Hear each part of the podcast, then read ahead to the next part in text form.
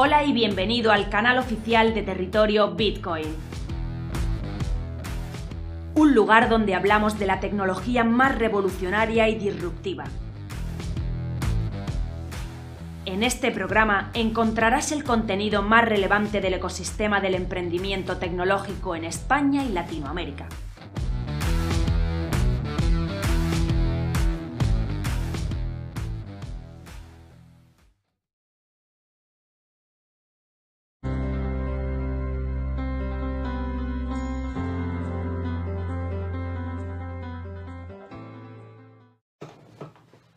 BBVA y Sabadell están en conversaciones avanzadas para su fusión.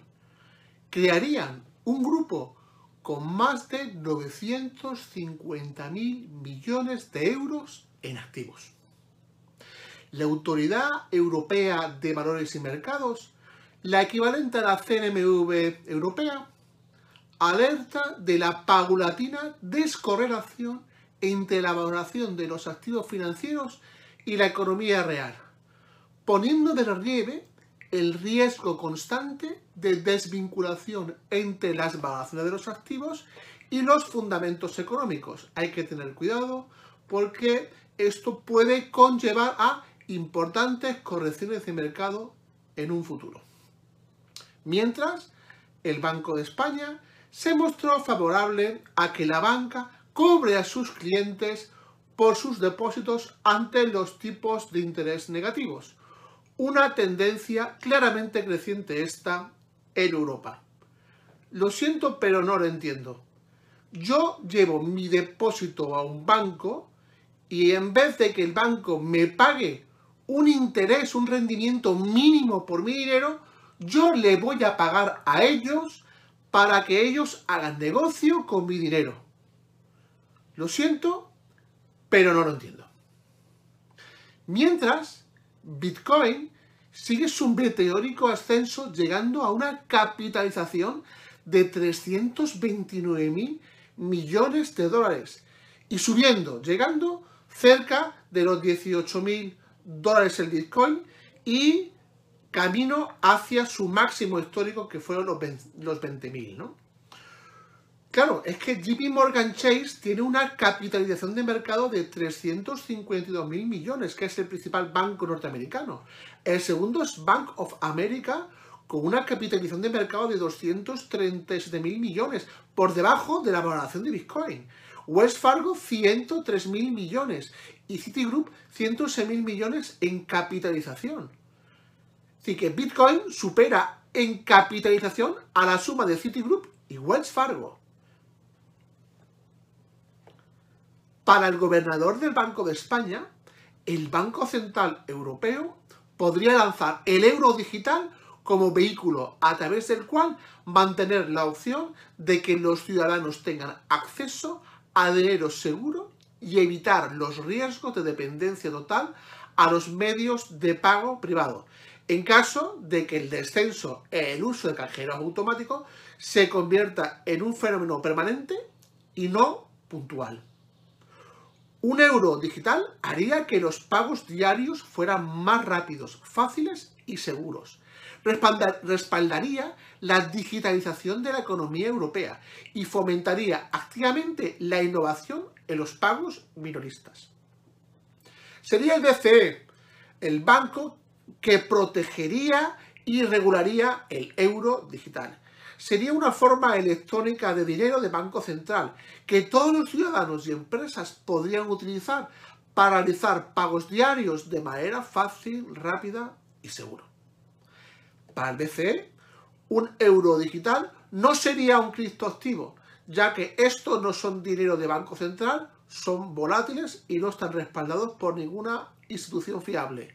Sí, pero como no podéis con el Bitcoin, si no podéis con tu enemigo, únete a él y desarrolla una tecnología digital que pueda competir con él mismo. Una moneda digital emitida por un banco central o CBDC constituiría pues, una tercera forma de dinero de banco central, junto con el efectivo y las reservas. La masa monetaria de la economía se completaría con el dinero del banco comercial en forma de depósitos bancarios. En los CBDCs o dinero digital emitido por el Banco Central se asume normalmente que se emite un nuevo activo que viene acompañado de su propio mecanismo de pago. De ahí su dualidad. Para el Banco de Inglaterra, el CBDC o dinero eh, emitido por el Banco Central digital es dinero electrónico emitido por algún banco central que puede ser declarado a nivel de gobierno como dinero de curso legal. Importante, el CBDC se concibe típicamente como un depósito en el Banco Central disponible para familias y empresas. Eso solamente se pueden beneficiar actualmente los bancos comerciales. El eurosistema, el Banco Central y aquellos eh, países cuyos bancos centrales han asumido la divisa euro, está solicitando las opiniones de otras autoridades públicas, instituciones financieras y la sociedad en general para evaluar la viabilidad, la necesidad y los casos comerciales reales de un euro digital. Para el BCE, hacia mediados del 2021, decidirán si ponen en marcha el euro digital. Pues sigan ustedes esperando, porque yuan digital viene para quedarse y posiblemente les coma todo el terreno para ser la segunda moneda de referencia mundial. En resumen, sobre el euro digital hay tres escenarios que preocupan especialmente al Banco Central Europeo. Que desplace a los depósitos bancarios, que pueda favorecer la fuga de depósitos de una entidad específica en un momento de, gran crisis y que favorezca una fuga masiva de depósitos del sistema bancario en caso de una desconfianza global en el sistema financiero en su conjunto. Bienvenidos a un nuevo orden financiero mundial más descentralizado.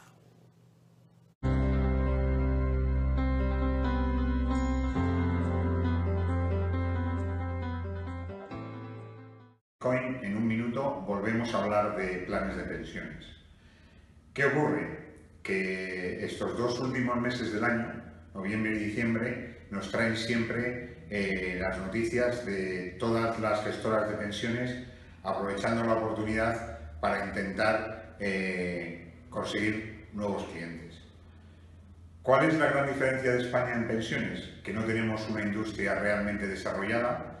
El problema no viene por la propia industria, que en otros países es fundamental para las inversiones, sino viene por toda la regulación existente, una regulación que se basa eh, y se desarrolla hace más de 30 años, que no ha ido evolucionando y que tiene a 9 millones y medio de partícipes metidos en un lío.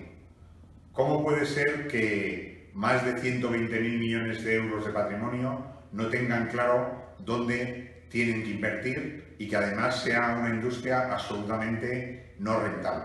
En la mayoría de los casos, eh, las gestoras de pensiones eh, presentan resultados negativos y no son capaces de atraer al cliente.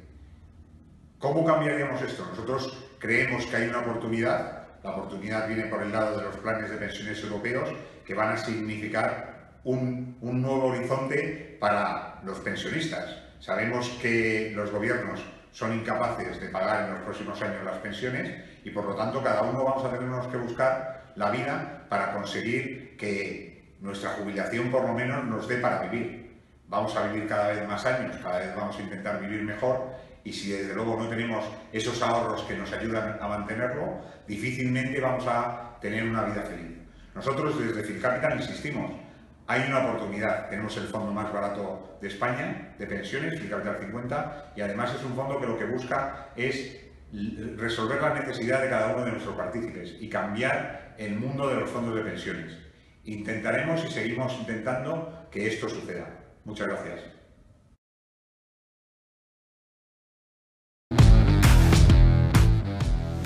Visítanos en territoriobitcoin.com. Territorio Bitcoin. Información independiente desde 2014.